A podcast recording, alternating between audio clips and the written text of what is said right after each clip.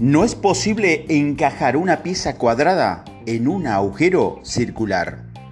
Resulta algo incongruente que en una sociedad con comunicaciones súper sofisticadas, a menudo escaseen los escuchadores.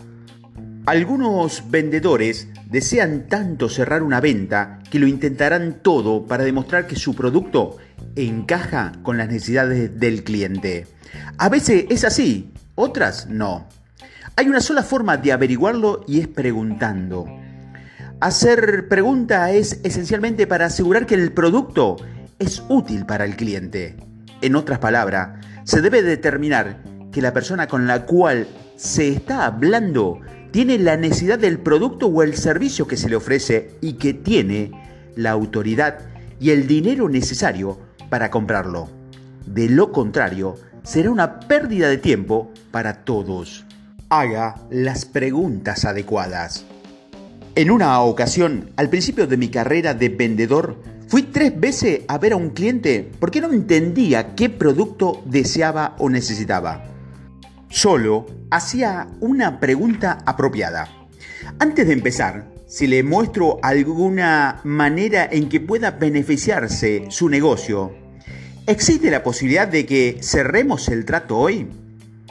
Esperaba ansioso que el cliente dijera que sí, que podría objetar a esa pregunta, pero no sabía cómo conseguir. No tenía idea de que podría beneficiar al cliente y por lo tanto no tenía forma de avanzar.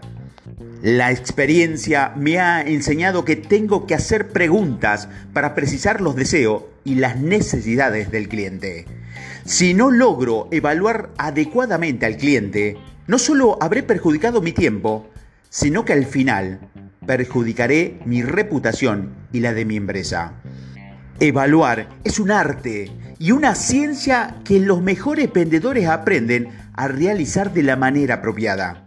Consiste ante todo en identificar las necesidades del cliente y lo que es importante para él.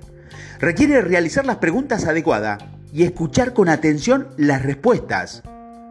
A menudo no se requiere mucha charla. Jess Alper, jefe de ventas de Green Coffee, cree que la mayoría de los vendedores hablan mucho porque piensan que así controlan la situación. En mi experiencia, dice Jeff, se controla cuando se hace preguntas y se escucha. Entonces, la otra persona le entrega toda la munición que necesita para hacer la venta. Le dará cada detalle que le pida si hace las preguntas adecuadas y deja que se explayen. A Jeff le gusta comenzar haciendo preguntas abiertas como por ejemplo, ¿cuáles son sus objetivos? O ¿cuáles son los objetivos de la organización? Otras preguntas que recomienda son, ¿cuáles son los ejes de su negocio? ¿Qué representa para usted un desafío? No importa el producto que venda. Las preguntas abiertas permiten hacer una contribución a los problemas y las preocupaciones de los clientes. Esas preguntas fijan el tono no solo de esa reunión o de ese día, sino de toda la relación. Los cuatro grandes requisitos. Evaluar es más que entender las necesidades del cliente, es también entender las propias. Aquí te voy a dar cuatro grandes requisitos que un potencial cliente debe reunir. Si uno de estos elementos falta, carece de todo sentido para las dos partes proseguir con el proceso de ventas. Primero, el que toma las decisiones. ¿Alguna vez le ha pasado esto? Se esfuerza para hacer perfecta la presentación del producto, le hace al potencial cliente muchas preguntas para determinar sus necesidades y se da cuenta de que su producto puede proporcionar soluciones a los problemas del cliente quien está obviamente entusiasmado y muestra verdadero interés, hace una pregunta para lograr el cierre de la venta y entonces cuando le dice, a mí me parece perfecto, pero debo hablar primero con mi supervisor. Por desgracia, esto es muy frecuente. Antes de que pierda tu valioso tiempo, es prioritario que descubras si la persona con la cual se está hablando tiene la autoridad necesaria para realizar la compra. Por eso es importante vender de arriba hacia abajo. Trabajarás más eficientemente si hablas primero con quien decide. Hay tres preguntas que le te ayudarán a determinar que estás hablando con la persona adecuada. ¿Cuál es tu función en la organización? ¿Hay alguien más, además de usted, que debe tomar la decisión? ¿Puede decirme cuál es el proceso de decisión para la compra de esta clase de producto o servicio? Segundo, necesidad. Si el cliente no desea tu producto o servicio, no hay venta. Tal vez exista una necesidad que el cliente desconocía y que una vez descubierta resulta obvia para todos. No solo debes mostrarle al cliente potencial que esa necesidad existe, sino que también que tu producto en particular puede satisfacerla.